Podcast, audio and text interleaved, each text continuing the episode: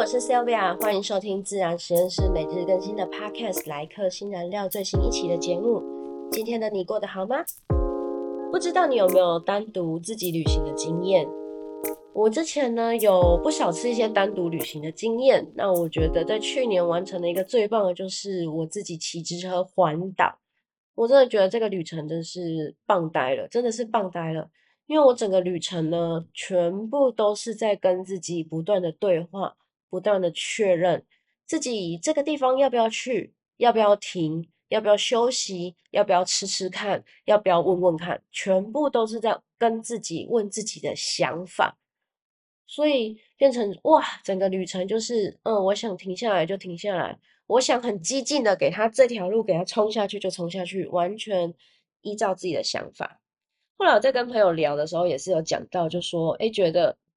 这好像真的在自己玩，好像才能够有这种感觉，因为感觉跟朋友出去玩的时候，多少都会比较累。比较累的点就是我们会不自觉的想要顾虑别人，不管是顾虑别人的心情啊，顾虑别人的选项啊，顾虑别人的任何状况等等，就是因为毕竟团体嘛，团体一起行动。难免就是每个人对于食物跟活动的偏好是不一样的，而且当我们在出去的时候，大概不乏会有这几种类型。一个是非常强势的，就是他就是想要叫大家跟他一起做一样的事情，然后有一种是他一开始都不讲话，然后当大家决定的时候，又要在那里哭腰，就是说啊，怎么做这件事啊？就一开始都不讲嘛。那有的人是他其实真的是没意见，所以他很随和，反正你说 OK 就 OK，不 OK 就不 OK，他不行他也会讲，这种真的是算是很不错的旅伴。那再有一个就是可能他很有想法，但他也很会照顾别人，那他自己就会有一些规划，帮忙整理一些东西，行，尤其是可能会帮忙规划行程等等。那所以因为大家这么多类型的人一起旅行嘛，所以难免就会需要。有一些妥协，一些协调。那我们这些顾虑到底为什么我不能活得这么自在？我那时候就跟朋友在聊说，不是啊，为什么我们我们这种人为什么出去都要去顾虑别人？我们不能就是也跟学他们一样说，哎，我就是想去那里，我才不甩你这样子。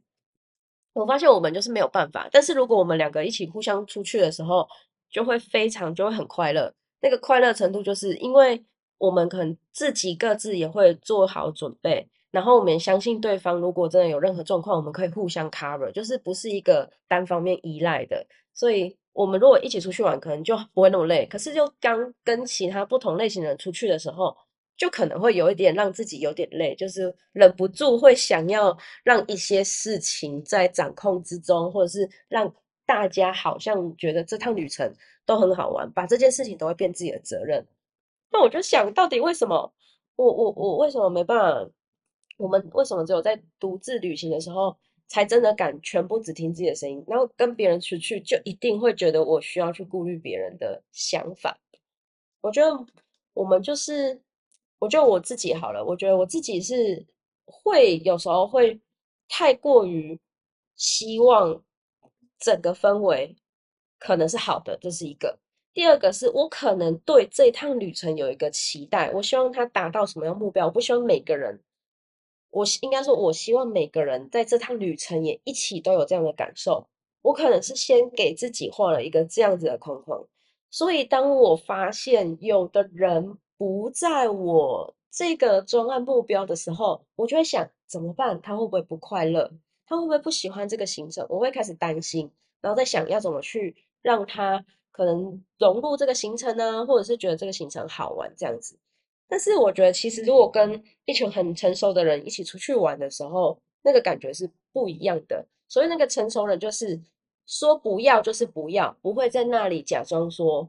嗯，我觉得还好可以啦，就是那种模棱两可，要就是要，不要就不要，不要就在那里等。就是前阵子有跟同事一起出去玩，然后我们有有一些比较危险的游乐设施，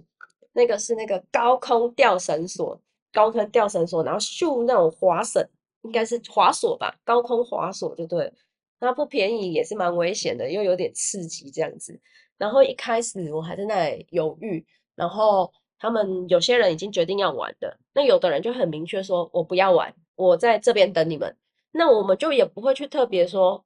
哦啊，你那不玩不合群什么？我们当然还是会讲说啊，这个其实没有那么可怕，可以玩。但是当一个人他很确定自己要什么时候，你既然说要，那你就是要玩。好，那如果有的很很有趣，就有被劝劝，就是被劝劝上去玩了。然后他站上去的时候，他就很害怕。然后可是他就说：“可恶，我刚刚不该说我要玩的。”他不是说你为什么要叫我来玩，就是那种感觉就会不太一样，就是一个我决定一起参与这个旅程，所以我很成熟的知道我自己做的这个决定，我要为自己负责。所以当如果这个旅程里面有的人可能是比较不同类型的时候，我们就会很容易想要去顾及那个人的想法，所以当然我们的心力就没有更多是去在意我自己到底要不要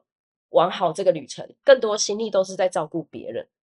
我觉得是因为这个原因。所以可能导致为什么我觉得跟别人出去玩好像比较耗能的感觉是这样。所以人家都说旅伴要慎选，就是你可能要出去玩几次，或平常相处的时候，你可能大致上就可以感觉到说，哎，出去玩的时候，可能跟这个人有没有办法相处？因为这也要看你自己的个性嘛。有的人个性其实是互补的，但有的人是互冲的。那如果互冲的这种情况下，真的。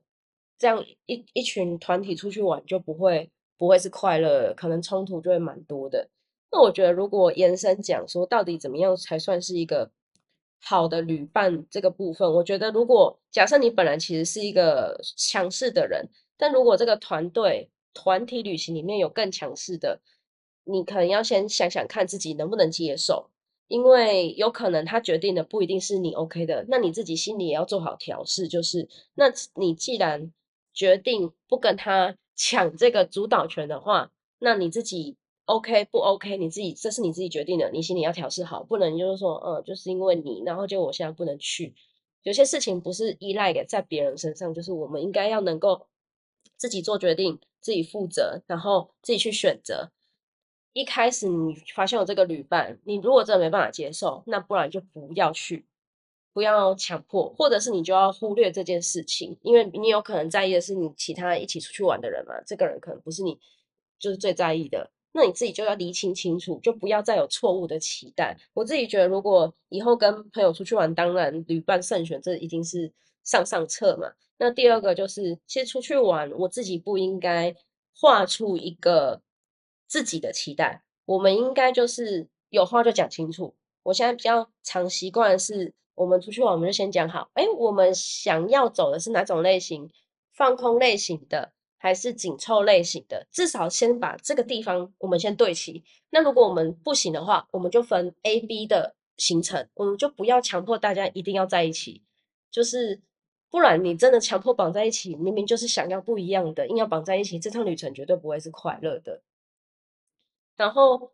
在。我自己慎选完旅伴，然后对齐完价值观之后，通常其实我觉得这趟旅程的快乐程度就差很多，因为你不会有自己假设的一些现象，而为了这个假设去做很多努力，可是别人不见得知道哦，你原来在为这件事情而努力。比如说你们该带什么东西就讲好嘛，诶，我们这什么要带，什么什么东西要带，谁负责谁负责，谁就用好，我们各自就分配好，